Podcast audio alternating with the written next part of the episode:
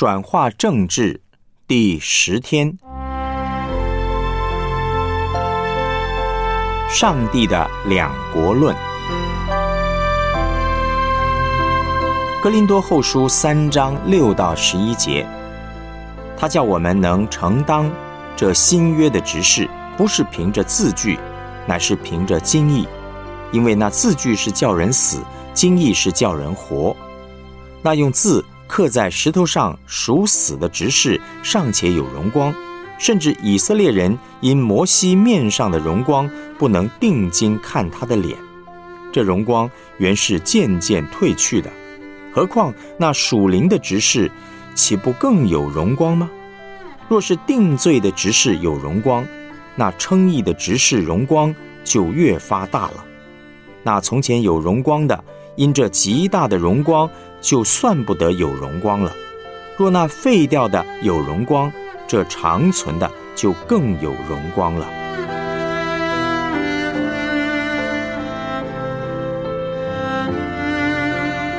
我们来思想主题信息。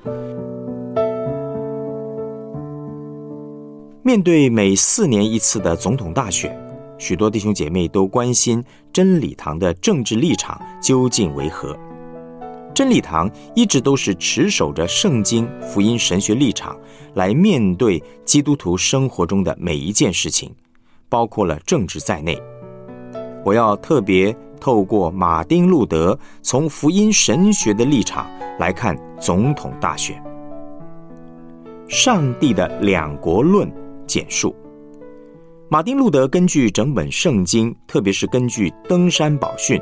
还有包括了《哥林多后书》三章，提出了圣经神学上的两国论，也就是今天基督徒活在世界上，是同时活在两个国度、两种身份里面，一个是属世界的国度——世界国；一个是属灵、属基督的国度——基督国。而上帝用他的左手，就是律法，也就是。哥林多后书三章六节所提到的字句外表的执事，用律法来管理这个属世界的国度，也就是用政治的权柄来治理这个世界。同时，上帝呢也用他的右手，用福音来管理属灵的基督的国度。人内心的事情是由福音来治理，也就是。哥林多后书三章六节八节所提的属灵执事，但是这两个国度两种身份，皆为上帝亲自设立，而且不可能完全的分离。正确的区分，正确执行上帝左右手的工作。每一位上帝的儿女在生活上都要好好的学习区分上帝的左手跟右手的工作。我们不要把上帝的左手和右手的工作混为一谈，也就是不要让左手去做右手的事情，或者让右手来做左手的事情。什么叫做强迫左手做右手的事情呢？举个例子，假如我们今天期待政府用律法彻底的扫除黑金、官商勾结的问题，这是完全不可能的。律法只能够约束罪恶，维持社会外表的秩序，但不可能彻底的改变人心。要彻底的扫除黑金、官商勾结的问题，我们需要面对人心的问题。这不是律法、政治的功能，不是上帝左手能够做的，乃是需要上帝的右手、上帝的福音来工作。换句话说，谁能够？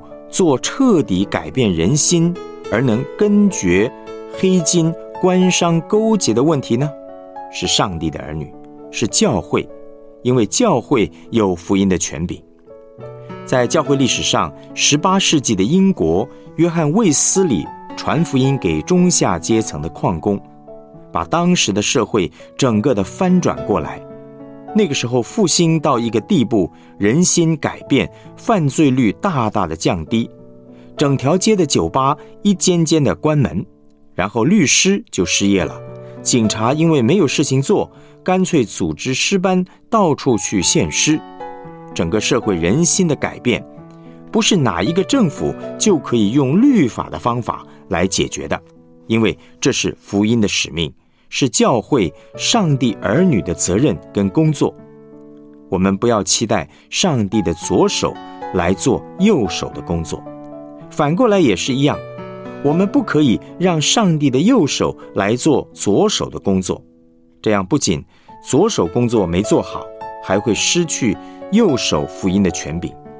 就好像有些教会的牧师、传道人，他们想要用福音的权柄来影响某些非绝对与福音、上帝的道无关的政治或公共议题，例如统独问题、永和反核等议题。这都不是真正福音教会的立场。身为传道人，我比较擅长使用右手的权柄，但是我不愿意用上帝给我的右手的权柄来干预左手的功能。面对上帝的左手，我会尽力的用上帝给我左手的恩赐来参与。基督徒或传道人中，在参与公共事务方面比较没有恩赐的，最起码。应该用所拥有的治理知识与恩赐去尽他左手的功能，参与学校社区服务，并且好好忠心的在选举时认真的投上一票。事实上，基督徒应该比未信者更能够、更积极，也更正确的使用上帝的左手来参政，因为上帝的右手已经改变了上帝儿女的心。用正确的心，才可能正确的使用上帝的左手功能。基督徒可以谈政治跟选举，但是假如谈政治到了一个地步，破坏了合一，动了血气，那就是不对了。一旦破坏了福音最基本的十字架跟爱的原则时，就要停止。另外，当有混乱，上帝右手跟左手权柄嫌疑的时候，也要停止，要小心。耶稣基督并他定十字架，爱的团契是我们教会的根基。这让我们在面对选举时，能弄清楚自己的角色。求主在这一方面持续的帮助我们。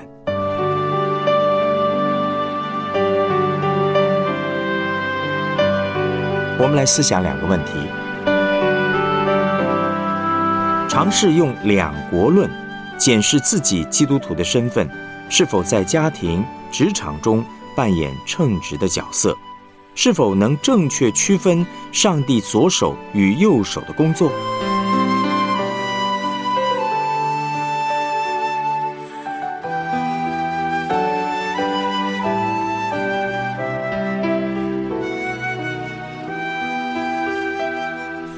当职场或学校、家庭、教会中有人因为支持不同候选人而起冲突时，身为基督徒，我们可以如何的回应呢？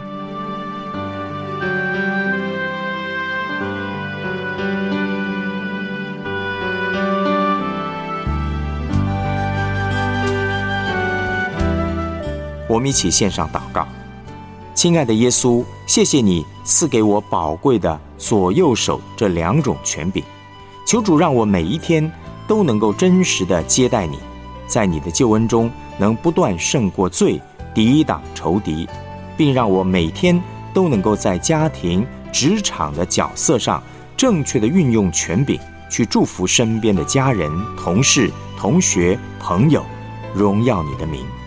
奉主耶稣基督的名祷告，阿门。